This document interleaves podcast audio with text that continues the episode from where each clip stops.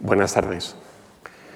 Les, les, doy la bienvenida y les agradezco que estén en esta segunda sesión de este ciclo de, agua y cambio climático. Dos cuestiones clave en el, en el mundo actual. Eh, en esta ocasión vamos a hablar eh, del cambio climático. Eh. El martes pasado, si alguno de ustedes estuvo, eh, hablábamos del, de la cuestión del agua, que es una cuestión vital para el funcionamiento de nuestro planeta y que en algunas regiones, eh, territorios de, del mundo, pues genera conflictos, eh, porque el agua no sobra en algunas zonas y, y, el dominio, la propiedad que pueda haber de ese, de ese eh, recurso, pues se entiende fundamental. ¿no? Y pues como decíamos, se generan, se generan también tensiones o conflictos. ¿no? Si se acuerdan, dábamos una, una visión escalar, ¿eh? una visión global de todo el planeta, luego fuimos descendiendo a algunas regiones, conflicto y terminamos en el caso español destacando los aspectos clave que para el agua eh, en el siglo XXI pues deben tenerse en cuenta de cara a su correcta planificación y gestión. Hoy vamos a hablar de, del clima, del cambio climático, que es eh, la otra gran cuestión ambiental que nos va a acompañar hasta al menos final de este siglo.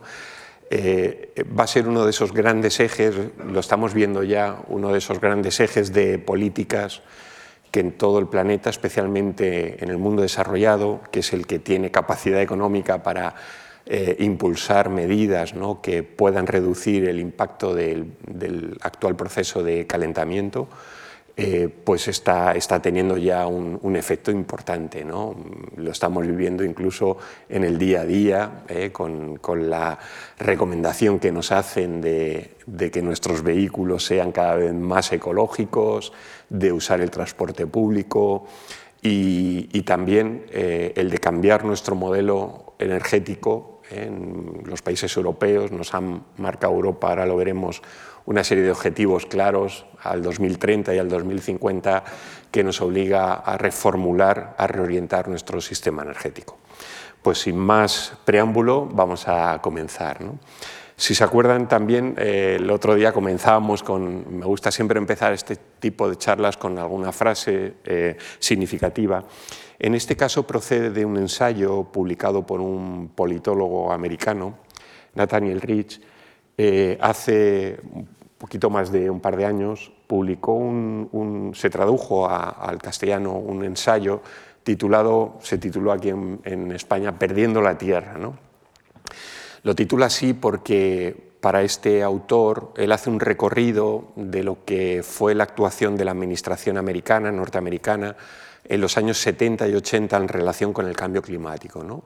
Y como tienen ahí, eh, nos pone su tesis, eh, eh, nos, que nos presenta en ese ensayo, nos viene a decir que ya a finales de los años 70 y la década de los 80 ya sabíamos muchas cosas de lo que hoy llamamos cambio climático, proceso de calentamiento. ¿no?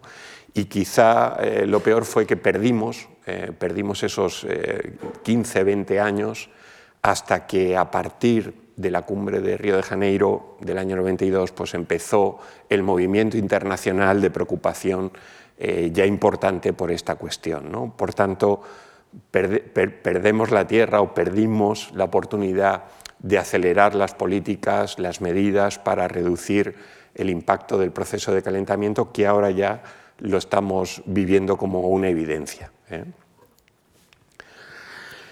Bueno, les traigo lo último que se ha publicado ¿eh? en estas cuestiones. Como saben, siempre me gusta traer los últimos datos posibles. El, Observatorio de, la Tierra y del Océano, el monitor de, observación de la Tierra y el Océano de la Universidad de Berkeley, publica un informe anual sobre el estado del clima. Hace unas semanas publicó el balance del año 21 y como ven, no sé si lo llegarán a ver desde su sitio, en cada uno de esos circulitos está eh, rotulado el país al que corresponde con el aumento de temperatura que en el 2021 significa o representa eh, en cada país respecto a la serie 1951-90. ¿no? Y bueno, pues se hace un balance de cómo está la situación. Arriba tenemos la escala, ¿eh? la escala de color como ven ya desde el año 19 ya ninguno de estos esquemas que nos presenta cada año, de estos gráficos, eh, tiene el, color azul ni, del claro, ni el medio, ni el, ni el oscuro. ¿eh? Casi todo siempre es color amarillo, eh, color naranja o color rojo. Y les he destacado ahí el, el caso de España, un aumento ya desde los años 50 de 1,1 grados respecto a la, media, a la media para el caso español. Por tanto, eh, el protocolo de, París, eh, el Acuerdo de París, protocolo de Kioto, nos han fijado, especialmente el Acuerdo de París, nos han fijado unos objetivos para el año 2100 que no lleguemos a los 2 grados centígrados, ¿eh? sería lo ideal en todo el planeta, pero estamos viendo que al ritmo que va el proceso de calentamiento hemos consumido prácticamente la mitad de ese, de ese intervalo. ¿no? desde, desde 1950 en todo el planeta, por término medio, la temperatura habría subido ya 0,7 grados centígrados. ¿no? Por tanto, ya no nos queda tanto margen de maniobra. ¿no? Tenemos que empezar a trabajar para intentar, por un lado, reducir emisiones ¿eh? y, por otro, eso tendrá el efecto de eh, la, la, reducción de la subida de temperaturas. ¿no?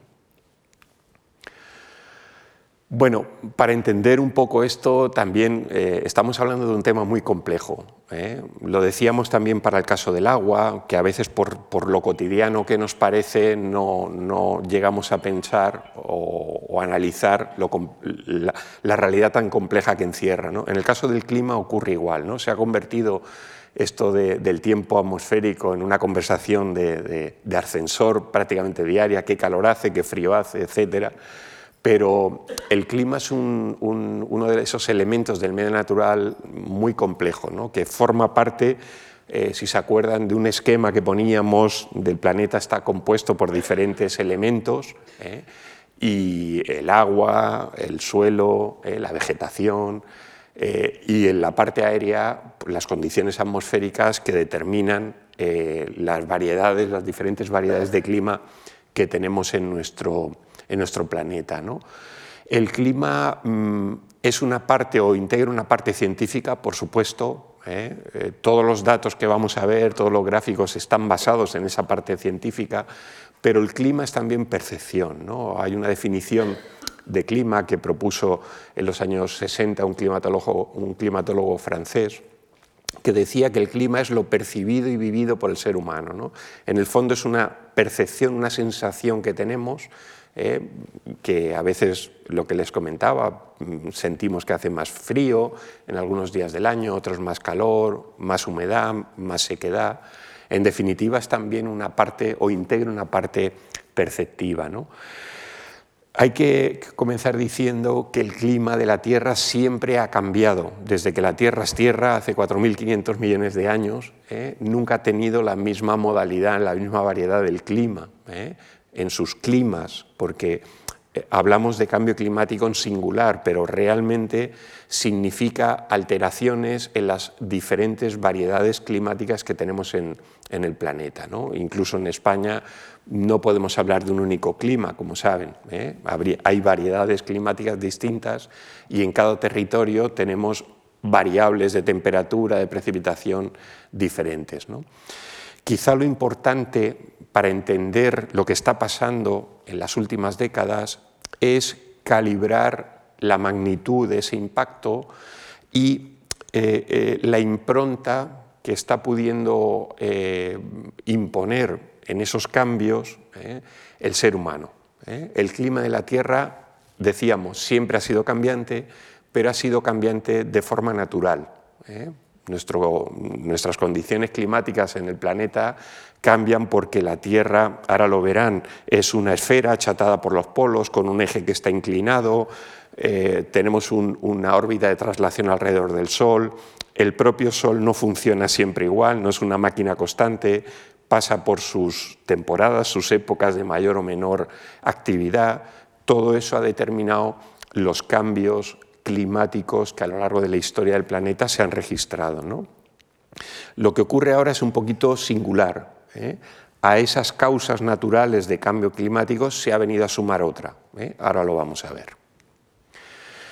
Bueno, y, yo le recomiendo una obrita que acaba de salir hace pocas semanas, eh, un atlas, eh, se titula así, Atlas de los países en busca de la felicidad. Eh, lo ha publicado la editorial Larousse y entre otras cuestiones la felicidad es un concepto muy, muy complejo, con muchas facetas, muy poliédrico.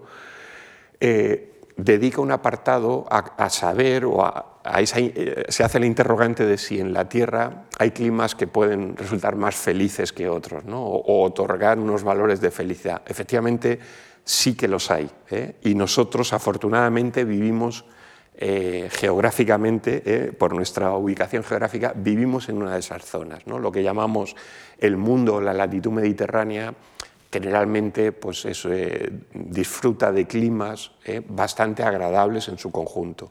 Es verdad que conforme nos vamos de la parte marítima, ¿no? de la ribera del mar hacia el interior, el clima se convierte en un poco más áspero, especialmente en inviernos y veranos por el contraste de temperatura, pero en general ¿eh? vivimos en lo que los griegos denominaban la zona templada del planeta, ¿no? y ellos interpretaban que solamente en esa zona templada podía haber vida humana. ¿eh? Después los descubrimientos geográficos permitieron conocer que eso no era así, que había vida en las zonas polares o en las zonas subpolares y había vida también en las zonas intertropicales. ¿no? Pero vivimos en una de esas zonas que podemos entender de clima feliz. ¿eh?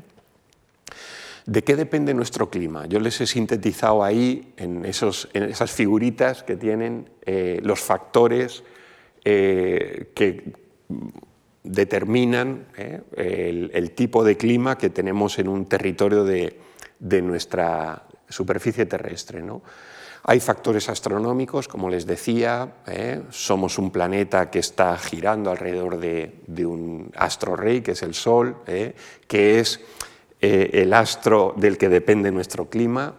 Nuestro clima depende fundamentalmente de una fuente energética que es el Sol. Ese sol no funciona siempre igual, ¿eh? atraviesa también sus, fases. La Tierra además tiene un eje inclinado y eso determina ¿eh? que se, tengan que producir movimientos para equilibrar ¿eh? el desequilibrio térmico que algunas zonas tienen, las zonas polares sobre todo. Tenemos factores después de circulación atmosférica sobre, esa, sobre ese globo terrestre, se depositan una serie de cuerpos de aire que llamamos masas de aire, que se van moviendo ¿eh? de unas latitudes a otras, pero además también en la superficie terrestre, en la parte marina, en la Tierra, en la parte oceánica, también tenemos unas corrientes que se van moviendo. Eso eh, entraría también dentro de, lo que son los condicionantes de nuestro clima. Y luego están los factores propiamente geográficos, que estemos más o menos alejados del mar, que estemos a mayor o menor altitud, ¿eh? que el trazado de la línea de costa favorezca la entrada de unos vientos o de otros, todo eso va, haciendo, va caracterizando ¿eh? Eh, en, la escala regional las variedades de, clima. Y a todo eso, en la parte inferior, como, como les decía, se ha sumado un nuevo factor que hasta el siglo XIX, la segunda mitad del XIX, no se entendía que fuera importante, ¿eh? pero ahora sí que lo entendemos como un factor importante, un factor importante que está acelerando la dinámica natural de los cambios del clima. ¿eh? No quiere decir que con la intervención del ser humano el resto de factores ya no funcionen, no, siguen funcionando como siempre, pero se ha añadido un nuevo factor, que es el que está justificando el proceso actual de, calentamiento. Hay dos piezas básicas para entender el clima o los climas de la Tierra. ¿eh? Como les decía, las corrientes oceánicas, porque como ven ahí distribuyen frío y calor, hay corrientes cálidas y frías, van moviendo calor hacia latitudes distintas o frío hacia otras latitudes. ¿eh? Y las masas de aire, eh, que son las que nos explican los cambios en el tiempo diario. Que nos llegue un aire polar, a veces nos dicen, nos viene un aire siberiano, un aire polar, un aire frío. ¿no? Bueno, pues eso determina que el tiempo diario sea más frío, más húmedo a veces. Otras veces nos dicen, nos viene un aire sahariano del norte de África, en nuestro caso. ¿Por qué? Porque hay una masa de aire tropical ¿eh? muy seca que está situada sobre el desierto del Sáhara y de cuando en cuando nos visita. Digamos que esos movimientos de las masas de aire son las que determinan los tiempos atmosféricos diarios y de la sucesión, ¿eh? de la frecuencia en la que se producen esos tiempos, se configuran unas condiciones climáticas. Por tanto, eh, quizá también es bueno mm, distinguir entre tiempo diario, tiempo atmosférico, que es el que tenemos cada día, ¿eh? el que nos anuncian en, el telediario, en la información del tiempo, y el clima, que es un conjunto ¿eh? de situaciones atmosféricas que tienen efecto en elementos, temperatura, precipitación, y que se distribuyen eh, en un periodo amplio de tiempo, caracterizan eh, esas condiciones ambientales que se viven en un territorio. Eh.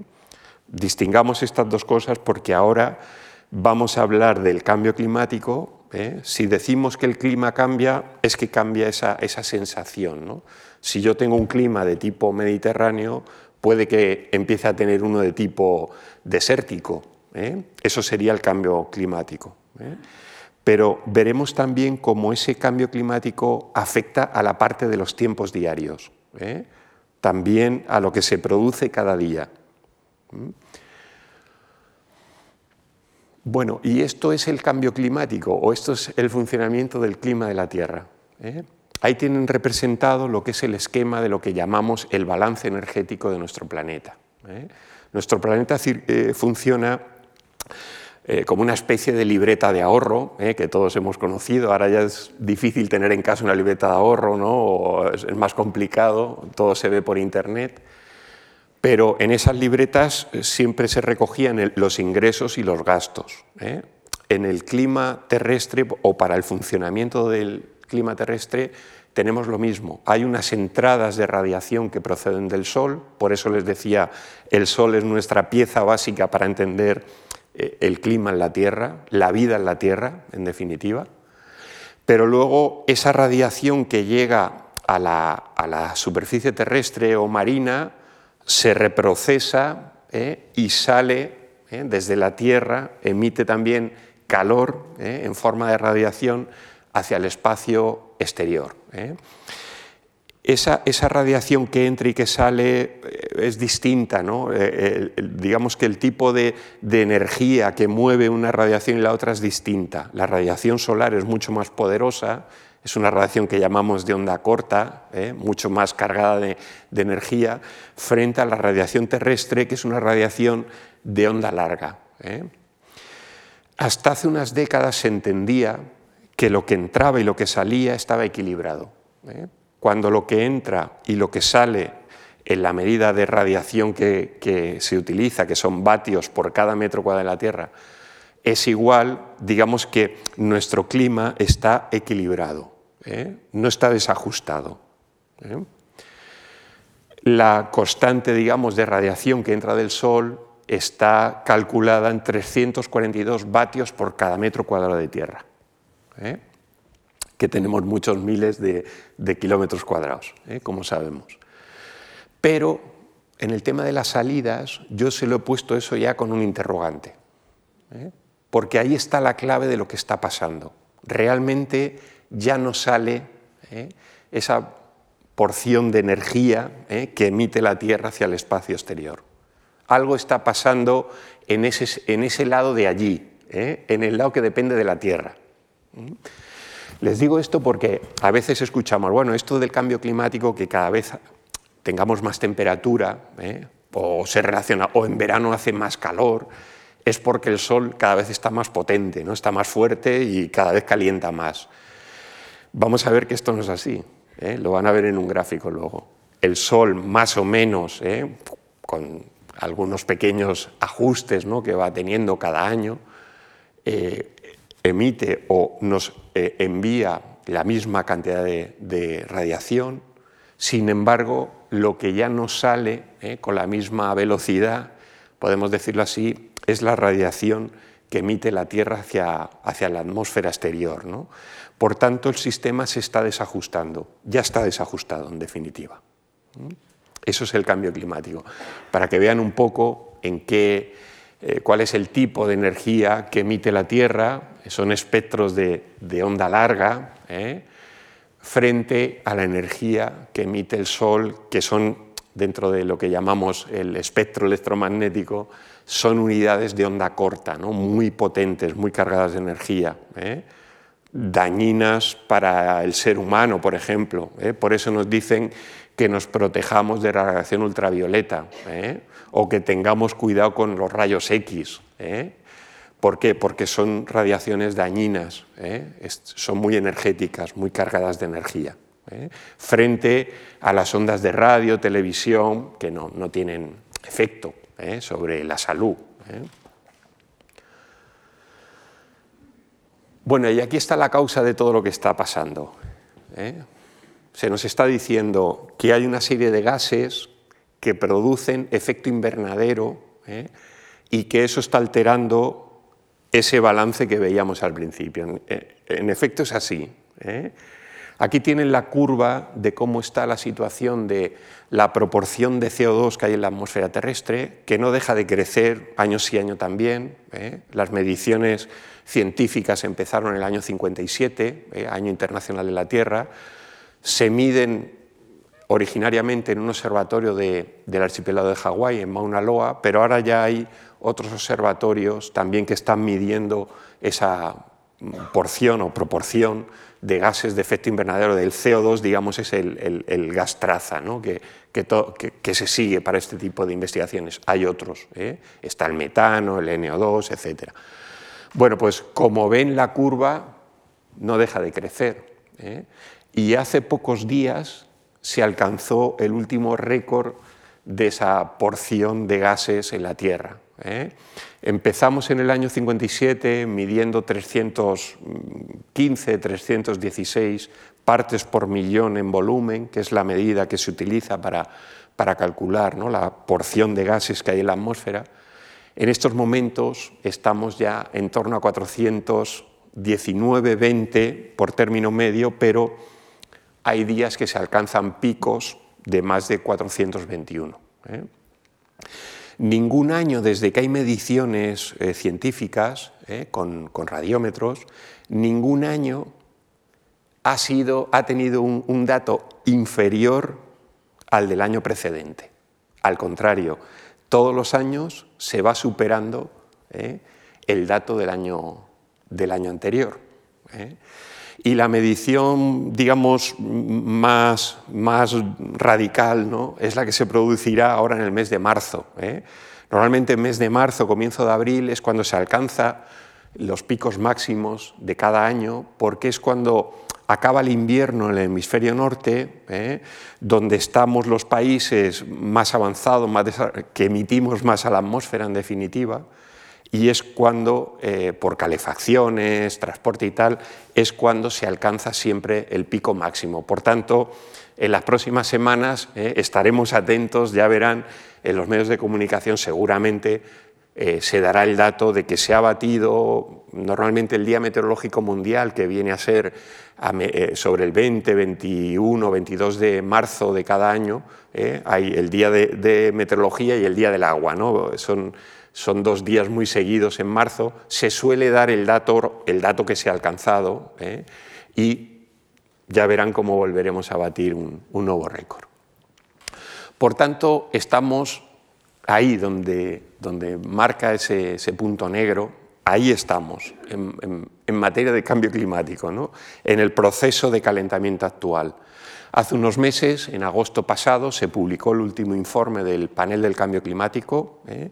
Desde 1988 las Naciones Unidas eh, creó un organismo para ir diagnosticando el estado del clima terrestre que, le llamó IPCC, ¿eh? siglas del Panel Intergubernamental del Cambio Climático.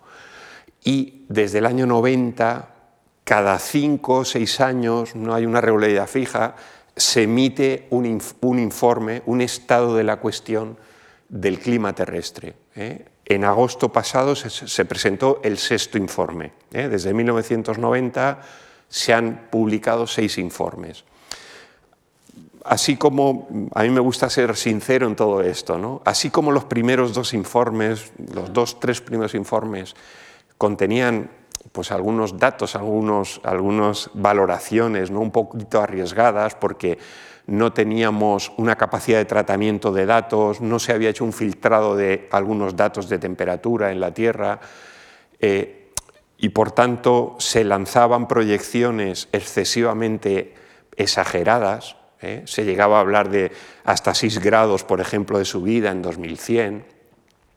Los últimos, tres últimos informes, cuarto, quinto y sexto, ¿eh? desde el año 2007, sí que son informes, digamos, de una calidad en el tratamiento de datos y en las proyecciones climáticas que podemos decir muy, muy, muy acertados, ¿no? muy, muy acertados para lo que es una evidencia científica. ¿eh? Y el último, como les digo, es el del pasado mes de agosto. ¿eh? Por tanto, de nosotros depende el camino que queremos seguir, porque en esos informes, especialmente a partir del cuarto, ya quedó claro que la causa del proceso actual de calentamiento es la incentivación térmica ¿eh? que está provocando esos gases emitidos a la atmósfera. Esa causa humana que decíamos al principio que se ha colado ¿eh? para eh, determinar lo que está pasando. Al, al propio funcionamiento natural del clima terrestre se ha venido a sumar una nueva causa. Por eso a, mí me gusta definir el cambio climático con todos sus nombres y apellidos. ¿eh? El, momento actual es el de un cambio climático por efecto invernadero de causa antrópica o humana. ¿eh? Porque cambios climáticos a lo largo de la historia ha habido muchos. El efecto invernadero funciona de forma natural. Un día que está nublado, como por ejemplo esta tarde, tenemos efecto invernadero. Las nubes generan efecto invernadero. ¿eh? Por eso habrán notado que los días que está nublado, por la noche no hace tanto frío, ¿no? porque las nubes ¿eh? impiden la salida de la radiación a, la atmósfera exterior. ¿no? Por así decirlo, entre comillas, nos calientan un poco más.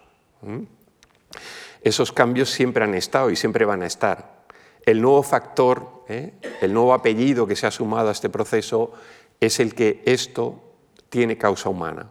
¿eh? Y la causa humana es la constante emisión de gases a la atmósfera, ¿no? lo que llamamos el CO2, ¿eh? pero que hay otros, como saben, que también están acumulándose en la atmósfera terrestre. Y como les decía, mm, bueno, pues estamos en ese momento, esa, bolita que tenemos ahí como si fuera un juego de, de niños, la podemos orientar hacia una, progresiva estabilización, ¿eh? por así decirlo, hacia una normalización de las condiciones climáticas, o si seguimos con el ritmo actual de inyección de gases a la atmósfera, acabaremos realmente, como nos dice el Acuerdo de París, superando los dos grados, seguramente. ¿eh? y, y lo curioso es que venimos, ¿eh? venimos de una época, salimos de la última glaciación, estamos en un periodo interglaciar, ¿eh? la Tierra camina hacia una nueva glaciación dentro de miles de años, pero así será. ¿eh? Y en este periodo interglaciar hemos pasado también por diferentes fases. De hecho, salíamos a finales del 18, comienzos del 19, de lo que hemos llamado la pequeña edad del hielo, ¿eh? A finales de la Edad Media hasta comienzos de lo que llamamos la Edad Contemporánea, el clima ¿eh? en la Tierra fue más frío de lo normal. la Tierra se enfrió. Es lo que hemos llamado la pequeña edad del hielo. ¿eh? Y eso ha dado paso al ciclo climático actual, que es un ciclo de calentamiento. Empezó siendo más tímido la segunda mitad del 19, primeras décadas del 20, pero a partir de los años 40 ya se notó que la temperatura subía, luego hubo unos, un par de décadas de pequeñito enfriamiento, ¿eh? lo que se llama un palier frío, años 50, 60. ¿eh? Recordemos, pues los más veteranos de la sala ¿no? se acordarán, habrán oído hablar de la famosa helada de febrero del 56. ¿eh? Tuvimos luego una gran, una gran nevada y frío en las navidades del 70-71, ¿eh? Porque coincidió con un periodo, un mínimo periodo de enfriamiento. Pero ya desde los años 70 hasta la actualidad, ¿eh? la, temperatura terrestre no deja de subir. ¿eh? Yo ahí les he sintetizado cuándo cambió lo que podemos llamar la relación del ser humano con el clima. Porque miren, podríamos titular esta charla ¿eh? con un titular, ¿no? El ser humano ha conseguido cambiar el clima terrestre. Esa sería la conclusión de la charla. ¿eh? Nos hemos empeñado tanto que al final lo hemos conseguido. Estamos alterando el normal funcionamiento del clima terrestre. ¿eh? ¿Cuándo se produce eso? Pues ahí tienen la evolución. Primera revolución industrial, segunda revolución industrial, apuesta por los combustibles fósiles como fuente energética principal para el desarrollo de la humanidad. ¿eh? Y eso que al principio se pensaba que no tendría efecto, ¿eh? los quemamos para producir energía y, se emiten una serie de gases, creíamos que no tenía efecto, ahora ya sabemos que sí que tiene efecto, ¿eh? que están alterando el balance energético del planeta. ¿Cuándo lo hemos sabido? Desde mediados del siglo pasado años 60 empezaron a, publicarse algunos trabajos que decían, bueno, pues el balance energético parece que se está desajustando. ¿eh? Y esto ya se ha ido confirmando hasta la actualidad. Eso sería un poco las condiciones de, esa relación, el cambio en esa relación del ser humano con el clima. Miren, hasta los años 50 del pasado siglo, el ser humano básicamente se ha adaptado a las condiciones del clima. ¿eh? Generalmente ha sido así. ¿eh? A partir de los años 50, ¿eh? los años 60 tuvimos esos crecimientos económicos, los boom económicos que, llamamos en historia contemporánea. A partir de entonces apostamos por un crecimiento acelerado, tan acelerado de nuestra economía, que eso ha tenido, o es lo que ahora estamos evaluando, que tiene el efecto que está teniendo. ¿eh? Aquí a mí no me gusta responsabilizar a, nadie, ¿no? acusar, es que el ser humano, qué malos somos y tal. No, el ser humano también tenemos inteligencia para salir de este problema. ¿eh? Ahora luego lo veremos. Pero es verdad que cuando apostamos por un modelo energético que es el que tenemos ¿eh? en gran parte del planeta, porque de los países ricos se ha trasladado a los países menos ricos y están también consumiendo petróleo y carbón. ¿eh? El ser humano no pensábamos que eso iba a afectar, pero ahora ya sabemos, tenemos evidencias científicas de que sí que lo está haciendo. ¿eh? Y entonces empezamos a modificar las condiciones climáticas, es lo que les pongo ahí abajo. ¿eh? Y eso ha alterado el balance energético del planeta. Esto coincide también con lo que llamamos el cambio en el paradigma en la ocupación de nuestro territorio. ¿eh? Hasta los años 90, en todo el mundo occidental, lo importante a la hora de planificar el territorio era crecer. ¿eh? El crecimiento económico era lo importante, había que, digamos, desarrollarnos y cuanto más rápido lo hiciéramos, mejor. ¿eh? Saben ustedes que a partir de la cumbre de Río, ¿eh? un poquito antes ya se publicó el informe Brundtland, ¿no? pero a partir de la cumbre de Río del 92 empezamos a cambiar un poco esa perspectiva. ¿no? Y ya hablamos o comenzamos a hablar de un desarrollo sostenible, intentar que el desarrollo sea un poco acorde con los rasgos del medio, ¿no? Que, no abusemos del medio, que no lo dilapidemos en pocos años porque hay recursos que podemos agotar de forma rápida. ¿eh? Pues está coincidiendo, al menos en el mundo occidental, Europa es un paradigma, eh, Nueva Zelanda, Australia también, Japón, han apostado por un desarrollo ¿eh? o intentan llevar a cabo un desarrollo sostenible y sin embargo el efecto que hasta ahora estamos teniendo es que la temperatura terrestre sigue subiendo. ¿eh? Ahora veremos por qué. Otra reflexión que también les quería anunciar, ¿no? o señalar con esto. Venimos de un periodo durísimo, ¿eh? de pandemia, ¿eh? y todavía lo tenemos, ¿no? no podemos todavía decir que esto lo hemos superado. Ya en nuestro siglo XXI hemos tenido seis, pandemias ¿eh? de diferente magnitud, la última la más grave y la más extensa, por supuesto, pero veníamos ya de, oír noticias de una gripe aviar, del Zika, ¿eh? del ébola, ¿vale? habían afectado a algunas regiones, a África, a Asia, al sur, sureste de Asia. Esta última ha sido la determinante, ¿no? se ha extendido prácticamente por todo el globo. ¿eh? Pero tendremos más, seguro, ¿eh? tendremos más pandemias. Esperemos que la ciencia podamos ir ahora un poco por delante o restringiendo o anunciando. ¿eh? Hemos aprendido muchas lecciones en estos dos años y pico y confiemos que los efectos ya sean menores, pero tendremos más. Todo esto es coyuntura, ¿eh? se va produciendo un año. ¿eh? Hace tres años nadie pensábamos que nos iban a encerrar en casa durante unas semanas o meses. ¿no? Vamos teniendo cada año un sobresalto. ¿Eh? Hoy, curiosamente, es también un día de sobresalto, como saben, con el tema de, la guerra aquí en Europa. ¿no? Pero todo esto se produce en el siglo XXI con un telón de fondo que nos va a acompañar durante todo el siglo, que es el proceso de calentamiento. ¿eh?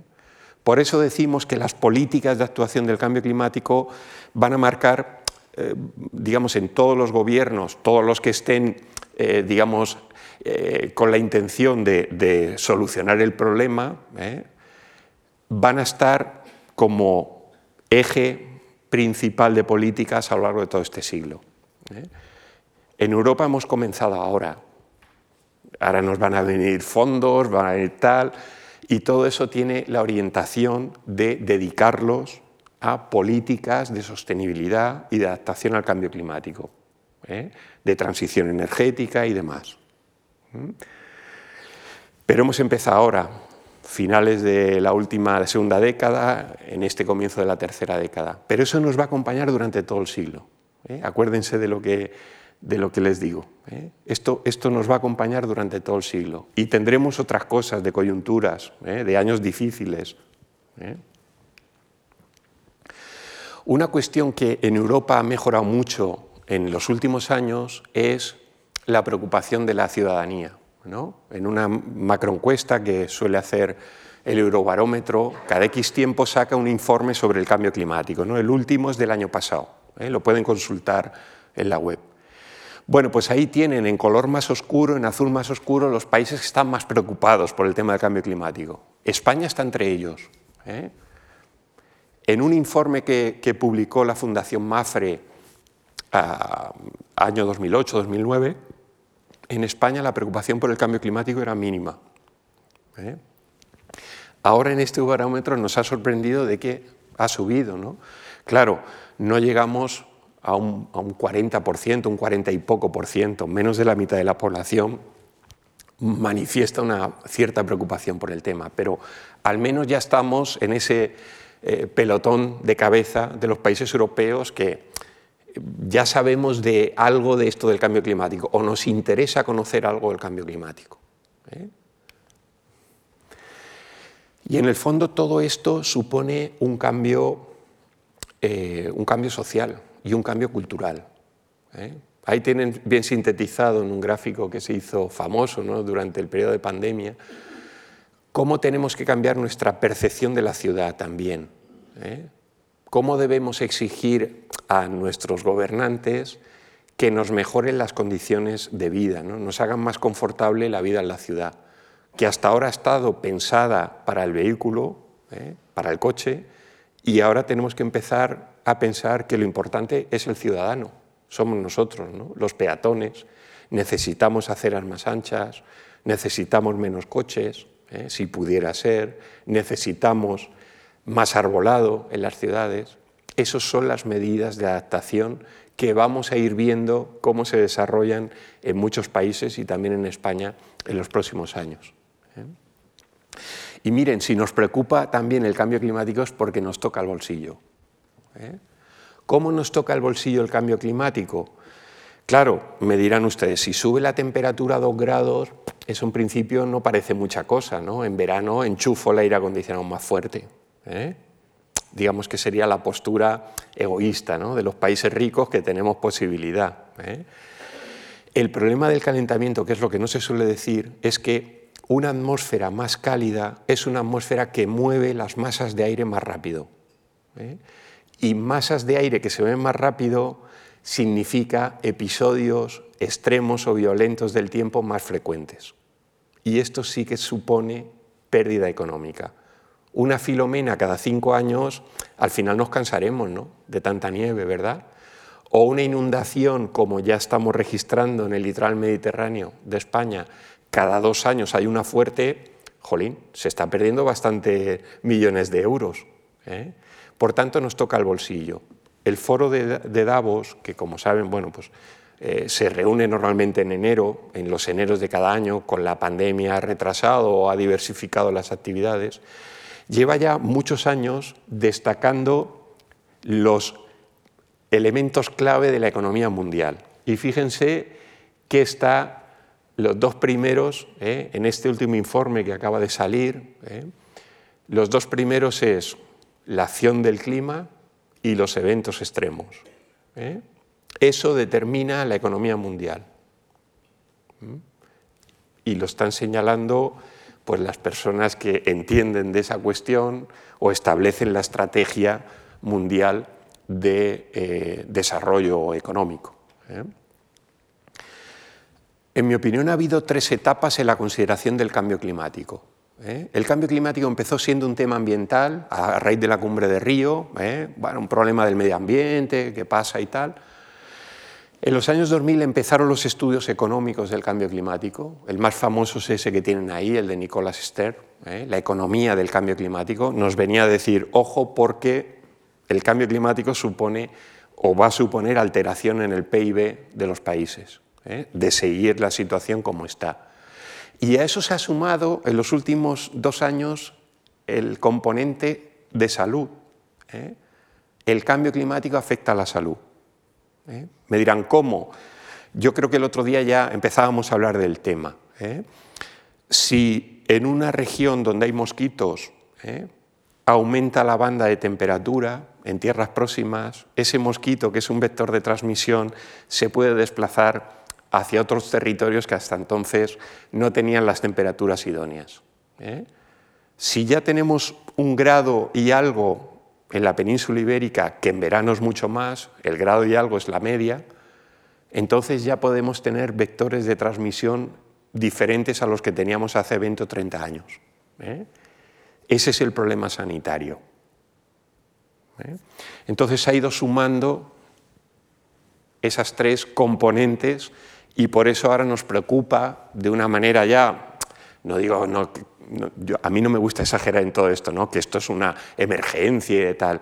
Me oirán poco hablar de emergencia climática, a mí no me gusta esa expresión. ¿eh? Yo siempre hablo de un proceso científico que debemos conocer y a partir de lo que nos diga ese conocimiento científico actuaremos. ¿eh?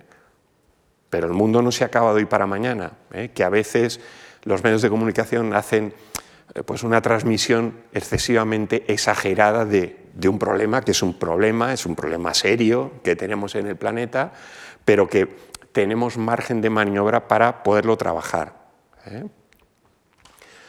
¿Cómo se va a alterar eh, el clima y qué efectos puede tener en la salud? Pues lo que les pongo ahí. Primero, si aumenta la frecuencia de eventos extremos en muchos países, tendrán inundaciones más frecuentes o sequías y eso implica problemas sanitarios con el agua. ¿eh?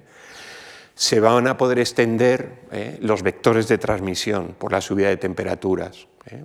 y el cambio del clima en una región modifica ecosistemas. En definitiva, altera el comportamiento de animales y de plantas.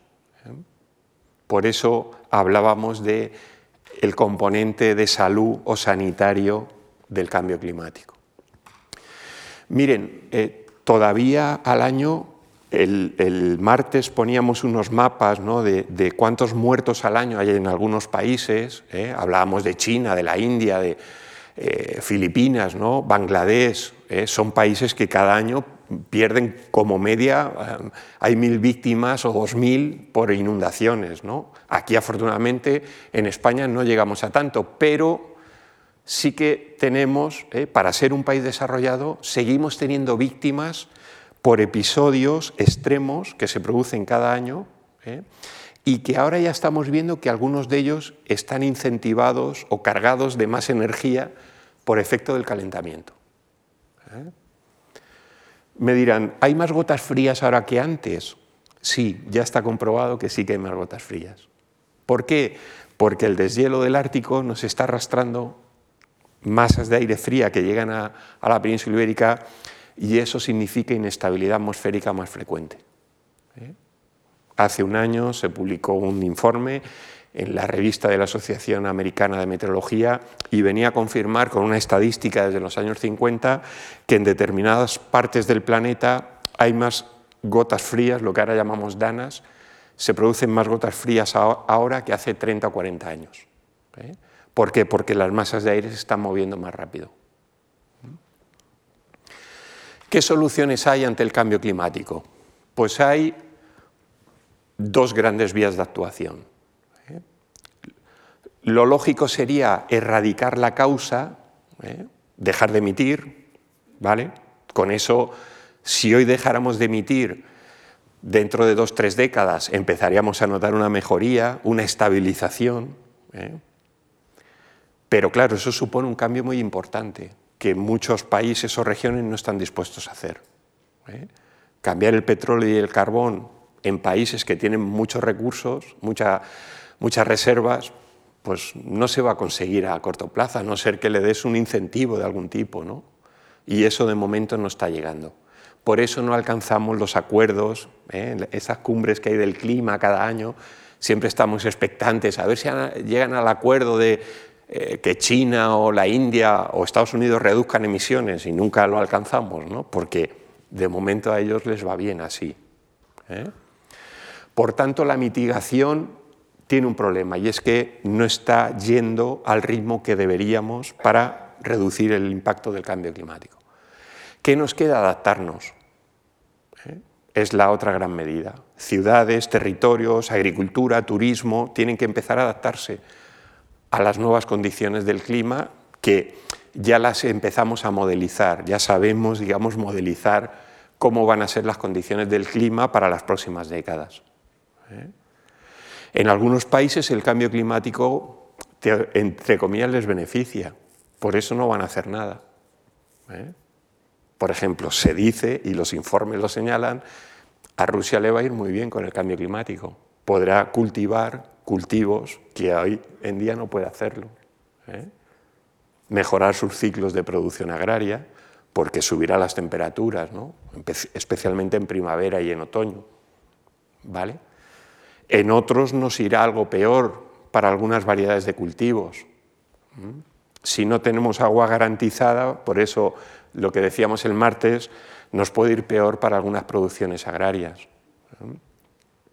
En el turismo, pues el turismo de nieve teóricamente y en la práctica va a ir a menos porque cada vez nieva menos, filomenas al margen, que también pueden ocurrir en un proceso de calentamiento.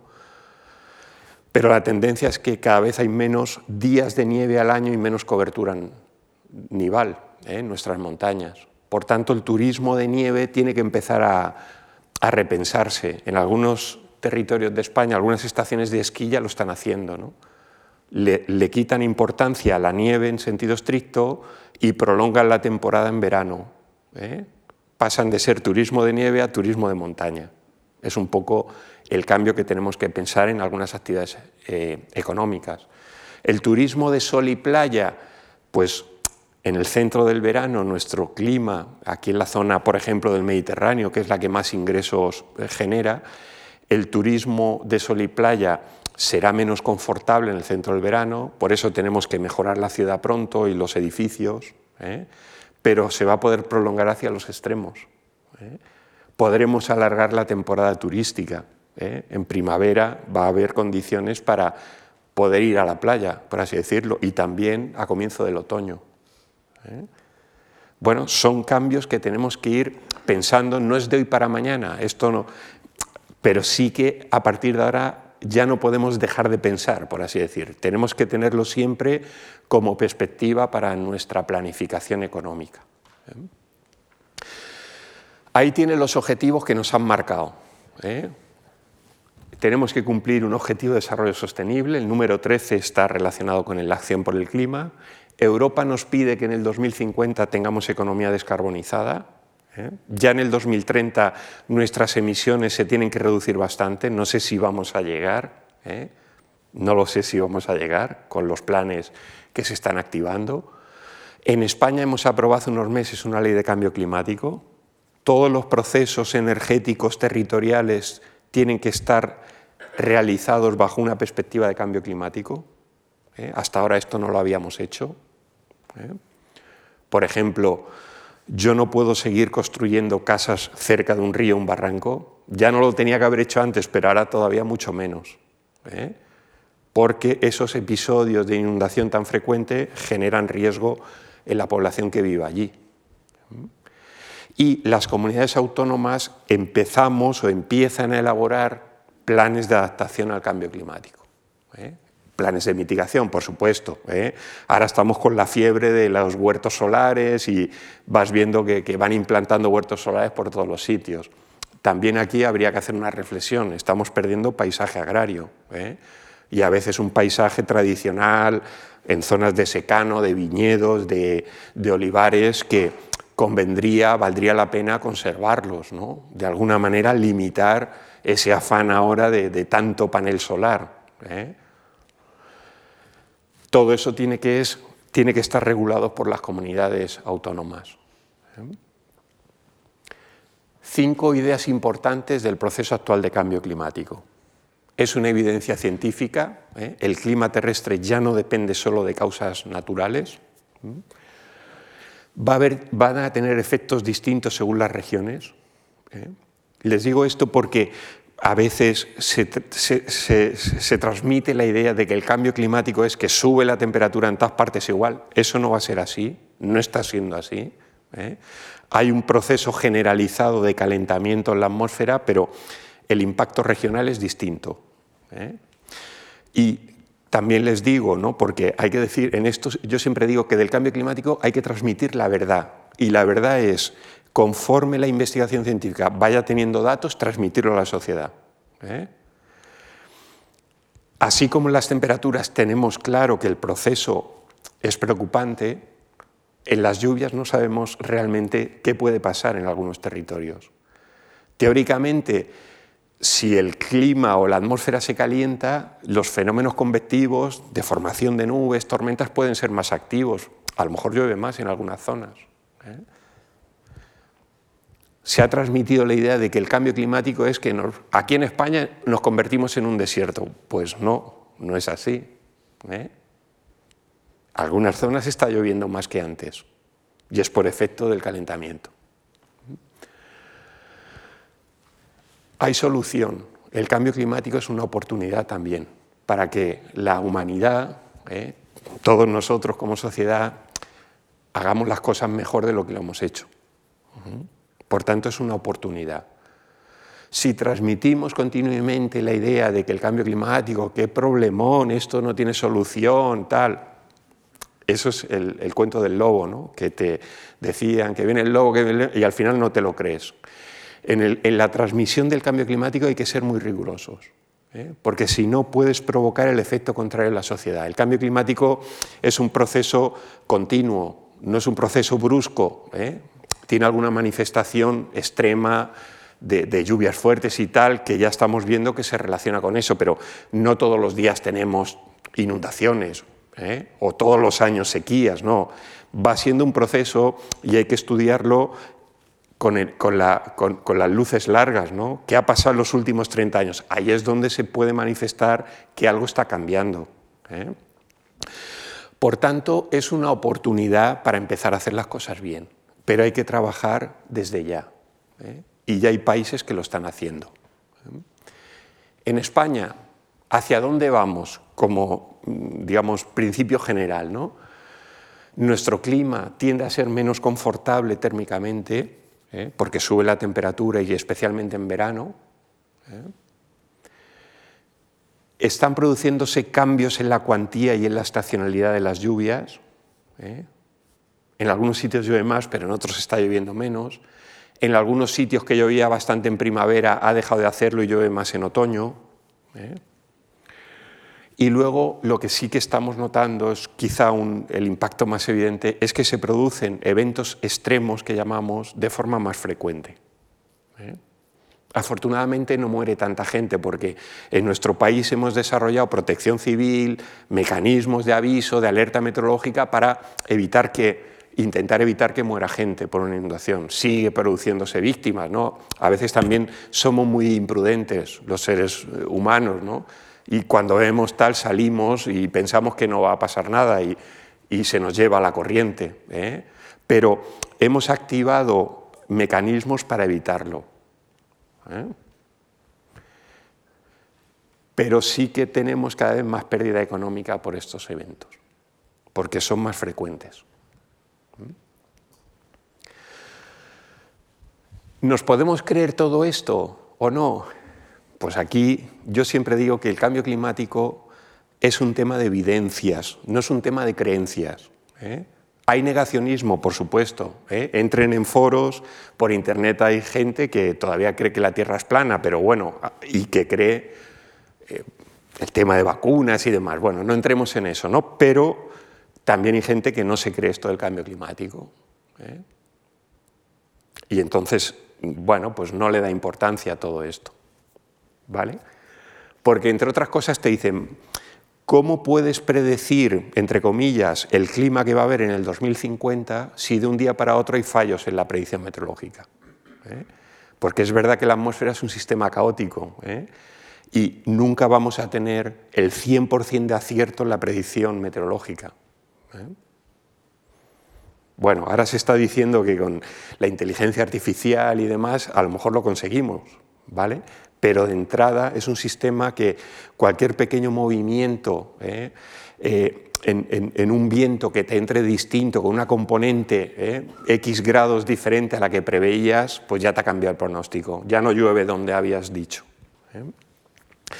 Fíjense desde los años 80 cómo ha mejorado la predicción meteorológica. A tres días vista estamos en más de un 97% de acierto.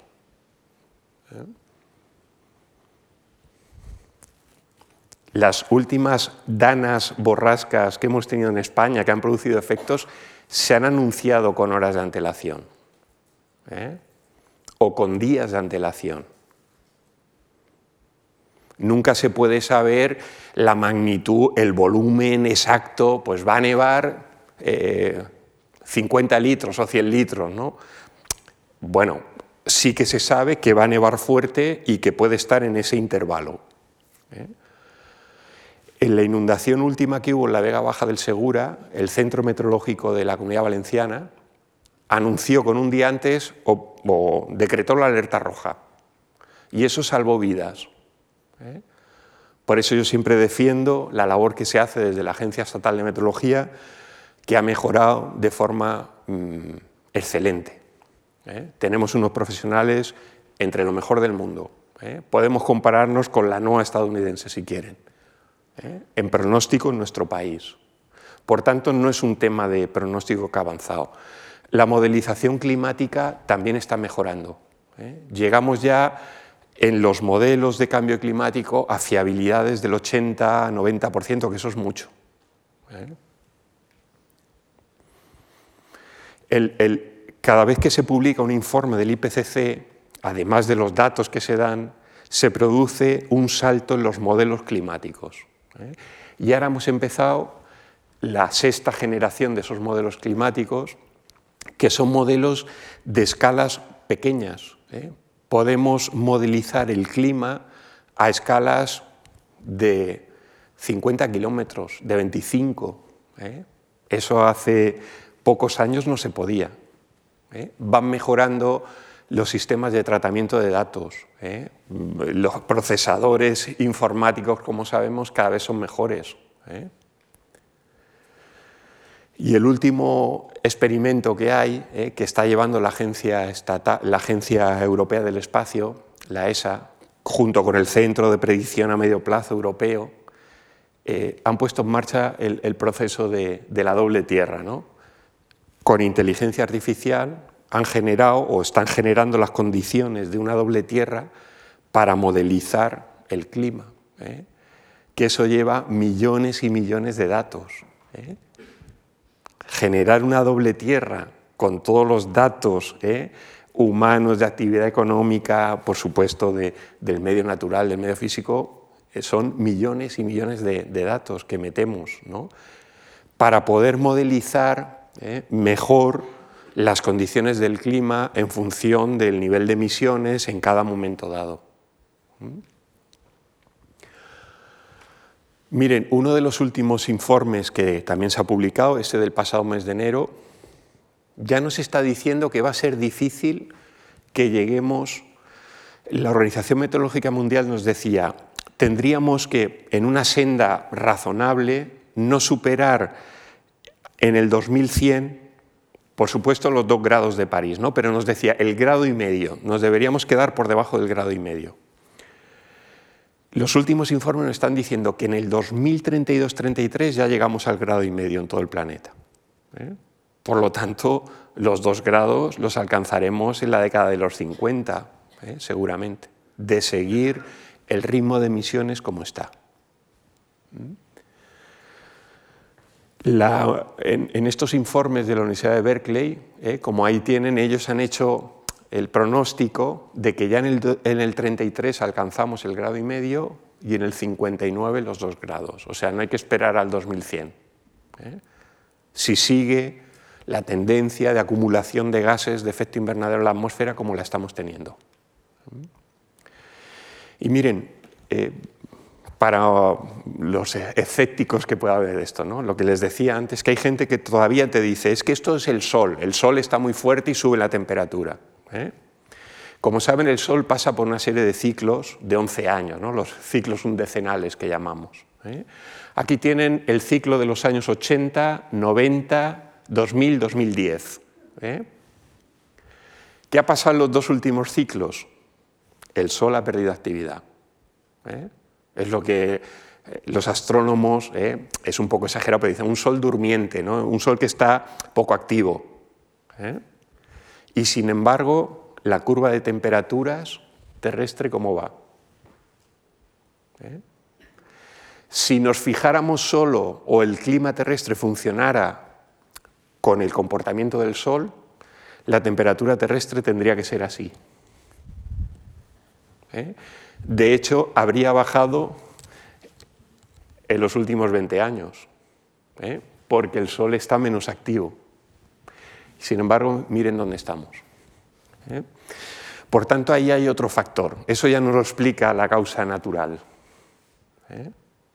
Y el factor es la modificación del balance aquel que veíamos al principio de la charla en la parte de la radiación terrestre. ¿eh? La radiación terrestre, cuando choca o encuentra el CO2, ¿eh?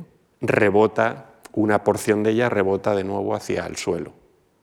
Es lo que llamamos el efecto invernadero. ¿eh? Y ese efecto invernadero, como les decía, no es natural, no es el de la nube, es el del gas que ha lanzado a la atmósfera el ser humano. Ahí tienen el desajuste que ya tenemos en ese balance. Los últimos estudios, ¿eh?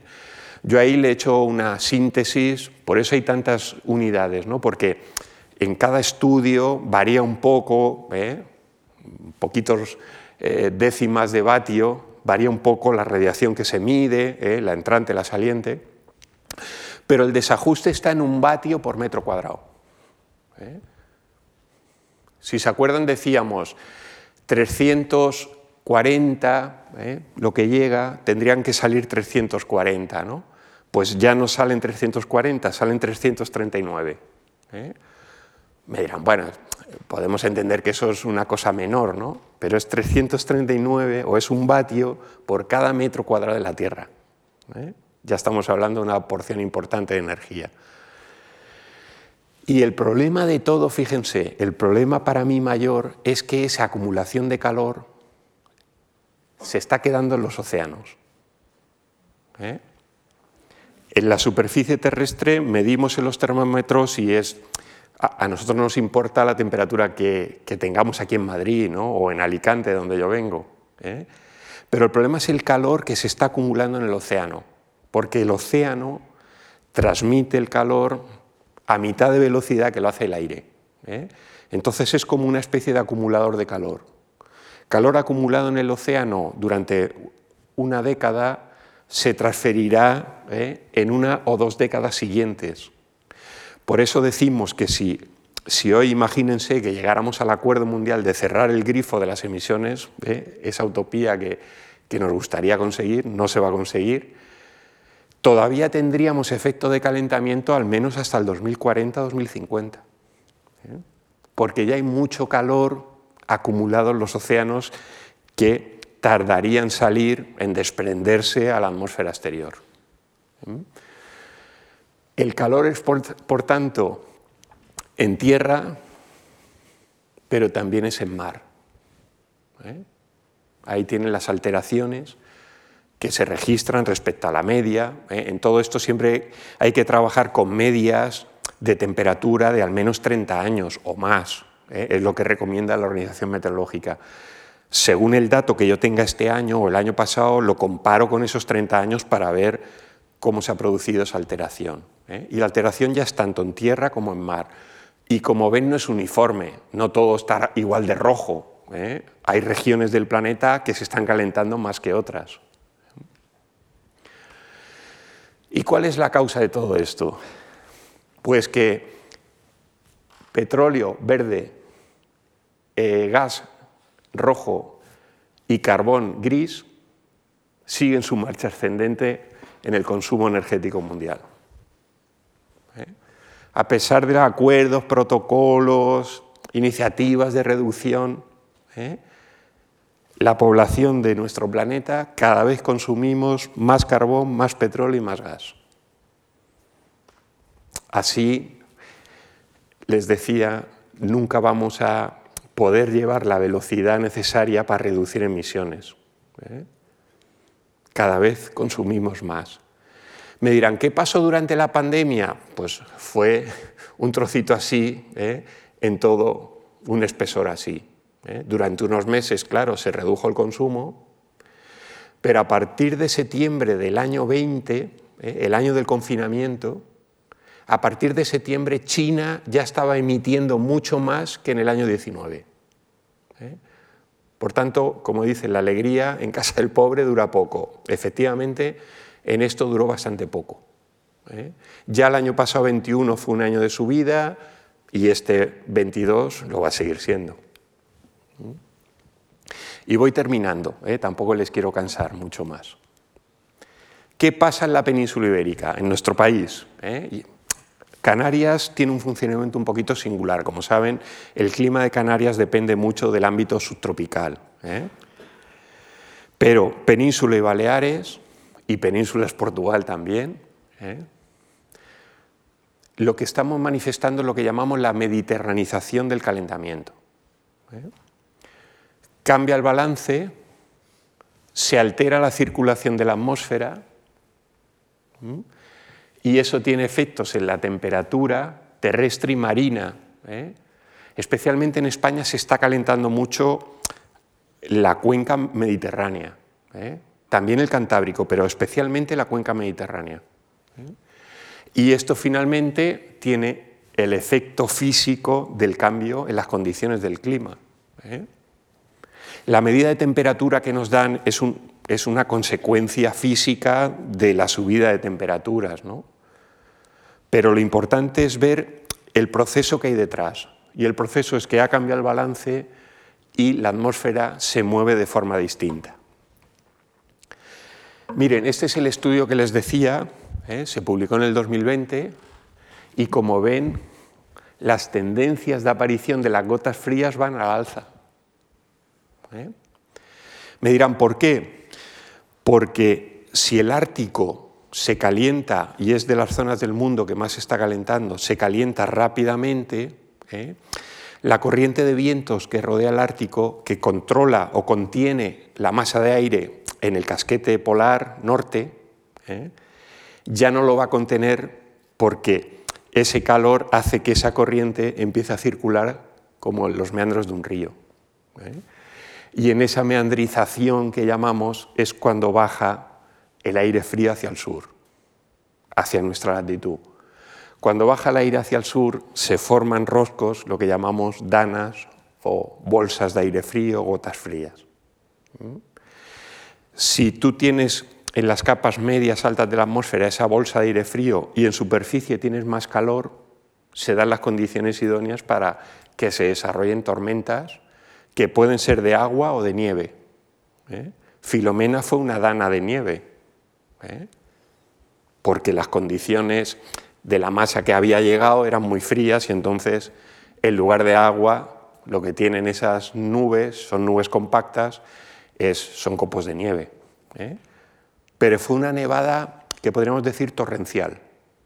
Esto no era frecuente en España. Ahora ya estamos notando nevadas de invierno torrenciales. ¿eh? En la cuenca, en el litoral mediterráneo ya se han producido algunas. ¿eh? Con la borrasca Gloria hubo nevadas intensas que caían en una hora. ¿eh? Es como un chaparrón, pero de nieve. Eso es un poco lo que, que estamos notando, esos cambios que se están produciendo en el clima, en el clima de la península ibérica. ¿Qué se está calentando mucho? El mar Mediterráneo. Desde los años 80, 1,4. ¿eh? Se ha calentado más el agua del Mediterráneo que el aire suprayacente ¿eh? sobre la cuenca. ¿eh? Me dirán, ¿por qué? Porque el Mediterráneo es una cuenca cerrada, muy poco ventilada, por así decirlo, con poca comunicación exterior, un estrecho de Gibraltar pequeñito, ¿no? para lo que tendría que ser la entrada de agua fría del Atlántico, y por tanto va acumulando calor. ¿Qué significa agua caliente en el Mediterráneo? Significan dos cosas más noches tropicales en verano, porque tienes el mar a 26-27 grados, el aire que tienes arriba llega un momento en que no baja más de temperatura. ¿eh? Noche tropicales, noche con más de 20 grados, como sabemos. Pero ahora ya estamos trabajando con otro concepto, noche ecuatorial, más de 25, porque se han incrementado esas noches ecuatoriales. Segundo factor, un mar Mediterráneo cálido es un mar más potencialmente inestable. ¿eh? Por tanto, las situaciones de lluvia fuerte, de tormentas, terminan siendo de gota fría o de lluvia torrencial, en definitiva. ¿eh? Y esas aguas son poco aprovechables. Voy terminando. ¿Qué tiene que hacer la ciudad para adaptarse? Pues miren, las ciudades españolas tienen que rediseñar sus sistemas de alcantarillado, especialmente en el litoral mediterráneo, que es un poco la región que más está notando el efecto del calentamiento no lo tenemos dimensionado para el tipo de lluvia que está cayendo. Y por eso cada dos por tres hay problemas. ¿eh?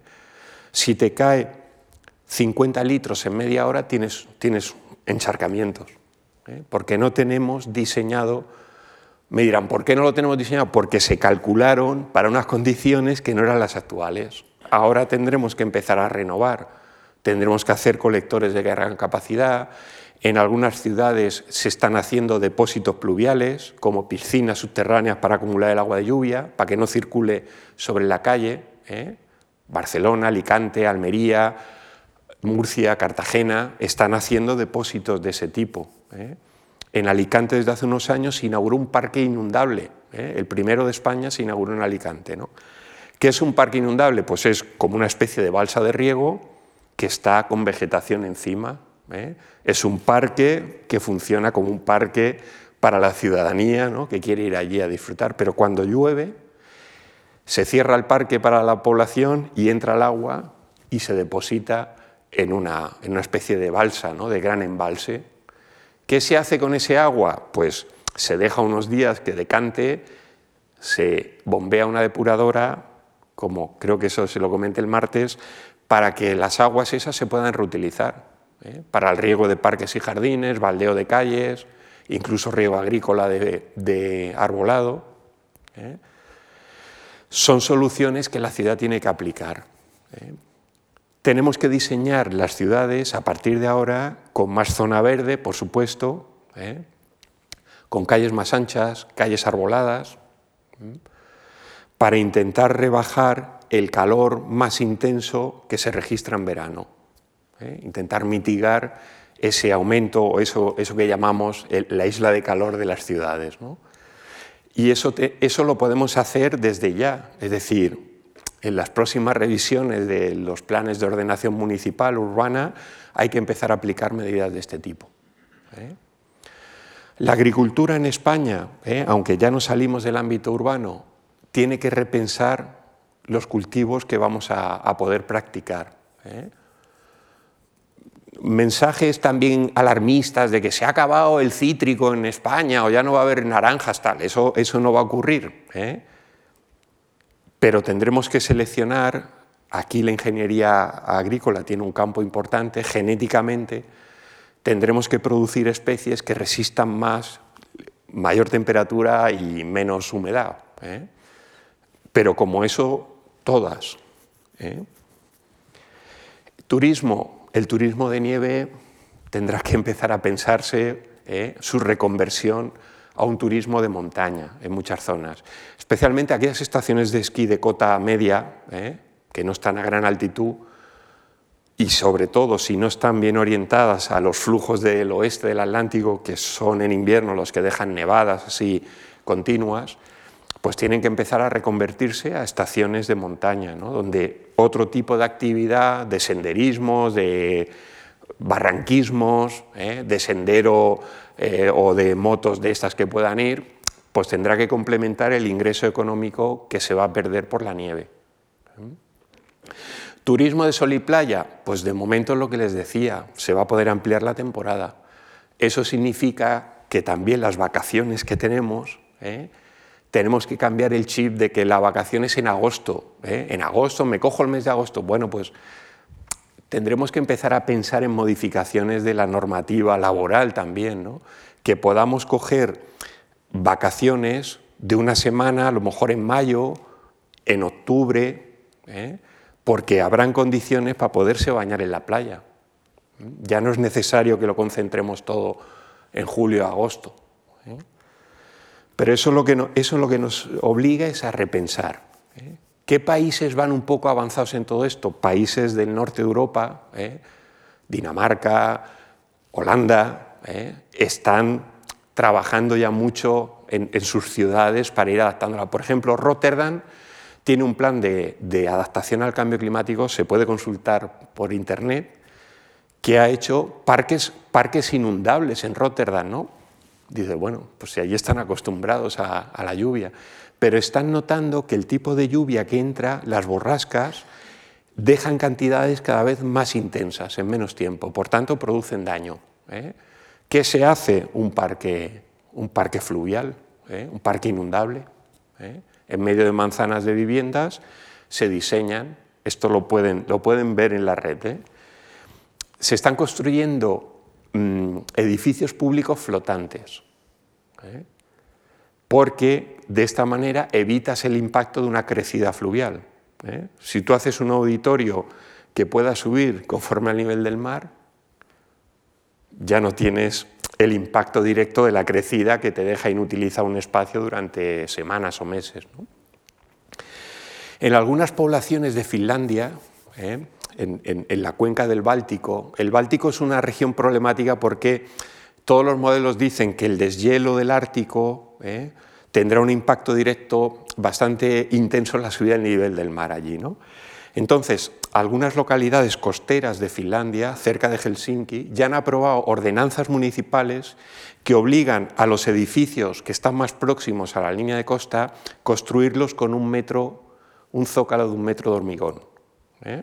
Y a partir de ahí el edificio. Bueno, pues estas son medidas de adaptación, junto con las de la movilidad sostenible, los autobuses que van a ir eh, con sistemas híbridos o eléctricos o hidrógeno, ¿eh? ahí ya la variedad puede ser muy amplia. Todo eso es lo que hace que la ciudad se vaya adaptando. Miren, nosotros acabamos de, terminar un, plan de adaptación al cambio climático porque la ley española de cambio climático dice hay que empezar a trabajar en planes de adaptación. ¿eh? No obliga a que los municipios lo hagan, pero la Comunidad Valenciana, la ley de cambio climático que está tramitándose en Cortes, contiene un artículo que dice todos los municipios de más de 2.000 habitantes tendrán que elaborar un plan de adaptación al cambio climático. ¿eh? Digamos que va a haber una exigencia legal. Hay municipios que van un poco por delante, ¿no? también porque para ellos es una cuestión de, imagen de calidad. Por ejemplo, Benidorm. ¿eh? Benidorm siempre oirán cosas muy positivas muy negativas. Yo soy un defensor a ultranza del modelo Benidorm. Es un modelo que no tiene estacionalidad turística y es el más eficiente de España en ahorro de agua. ¿eh? Tiene una eficiencia en la red de agua potable del 98%. Esto no lo tiene ninguna otra ciudad de España. Solo tiene un 2% de pérdidas en red. ¿eh? Hay ciudades de España que pierden el 40% del agua que meten en la red, ¿eh? para que vean un poco que eso también tendría que, tener algún tipo de sanción, pienso yo. ¿eh? No podemos derrochar esa cantidad de agua. Bueno, pues Benidorm elaboró, nos encargó allí al, laboratorio un plan de adaptación al cambio climático. Y entonces le hemos diseñado un programa que supone planificación sostenible, aumento de las zonas verdes, edificaciones, y lo están haciendo los hoteles, ¿no? se ha hecho con acuerdo con la patronal hotelera de allí, edificaciones que llamamos inteligentes, ¿eh? que aprovechen más la energía, que consuman menos agua. ¿eh?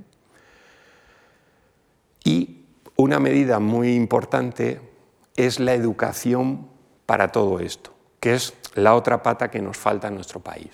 Tenemos en general la sociedad poca educación para el riesgo y para el cambio climático de alguna manera, o bien con folletos a los turistas que vayan, ¿eh? que van muchos por allí, o residentes, tenemos que empezar a informarles de lo que está pasando y con un tono, digámoslo así, coloquial. ¿eh? No podemos exigir, no consumas agua, no abras el grifo, no, Tenemos, somos seres vivos y necesitamos el agua. ¿no? Hazlo de una manera prudente. Los hoteles, si últimamente han ido por venidor, Casi todos los hoteles tienen pulsador de ahorro en el inodoro, ¿eh? en los lavabos algunos incluso también, las duchas de las piscinas tienen casi todas pulsador. Bueno, esas son medidas de adaptación, ¿eh? en definitiva, que ahorran costes, por supuesto, el empresario tiene que vivir ¿eh? y tiene que ganar dinero para crear puestos de trabajo, por supuesto, pero de esa manera consigues también una eficiencia en el uso, un uso prudente, racional del agua o de la energía. ¿eh? Por ahí vamos a tener que trabajar. ¿eh? Por ahí vamos a tener que trabajar. Ya les digo que esto nos va a acompañar a lo largo de todo el siglo. El cambio climático, habrán épocas en que oiremos menos hablar de él, pues seguramente en las próximas semanas los periódicos informativos será eh, Ucrania y Rusia. Esto no importará, pero esto está ahí de telón de fondo. ¿eh? Esto es un proceso de telón de fondo. No lo podemos abandonar. Aunque tengamos nuevas pandemias, aunque tengamos nuevas crisis económicas, por supuesto, si las vamos a tener. ¿Eh? Es, un poco la condición humana en, la, historia contemporánea. Cada dos por tres tenemos algún, algún sobresalto. Pero además tenemos un proceso de calentamiento que nos puede ir condicionando cada vez más si no lo actuamos ya. ¿Mm? Este era el mensaje que yo les quería decir, les agradezco su atención, ¿eh? Eh, yo estoy a su disposición tanto a través de la Fundación MAR en la Universidad de Alicante y si tienen preguntas, consultas, dudas sobre esto, estaré encantado de poder atenderles. ¿eh? A mí me preocupa eh, si me piden mi opinión del cambio climático aquí en España, mm, bueno, pues yo creo que tiene que empezar a ser un tema que ya no podemos dejarlo. ¿eh? Hemos pasado años pasados y tal, que no nos hemos preocupado tanto. A partir de ahora ya no podemos dejarlo. ¿eh? Tenemos que empezar a desarrollar medidas. Por la parte de mitigación ya lo estamos notando, lo de los paneles solares y demás. Eso va a ir a más. ¿eh? pero va un poco lento para lo que nos pide Europa, pero la otra parte es la que tenemos que empezar a desarrollar con mayor energía, ¿eh? la adaptación, porque ahí nos jugamos nuestro bienestar ¿eh? y podemos jugarnos la vida. Yo que sé, nadie quiere perder la vida en una inundación, en un barranco que te pille, vas con el coche y te arrastra, no. Vamos a evitar eso. ¿eh? Podemos hacerlo, el ser humano tiene inteligencia para hacerlo. ¿eh? Lo que no podemos hacer es, como nos decía Nathaniel Rhys, meter la cabeza bajo tierra y, oye, a mí los científicos que digan misa, ¿no? yo sigo con mi vida, no. Vamos a ser un poco solidarios. Transfiramos también a los países menos ricos las energías más limpias que vayamos desarrollando. ¿eh? No podemos mandarle los coches viejos a... Es que eso no es ético, ¿eh? porque el, problema se te ha trasladado a otra región del mundo, ¿no? que va a seguir emitiendo con tecnologías sucias. ¿no? Bueno, pues todo eso es lo que tenemos que hacer. Yo creo que somos seres humanos, ¿eh? racionales, sensatos, que nos gusta hacer las cosas bien, que tenemos inteligencia y herramienta para hacerlo, pero tenemos que empezar a hacerlo. ¿eh? Pues muchísimas gracias por su atención.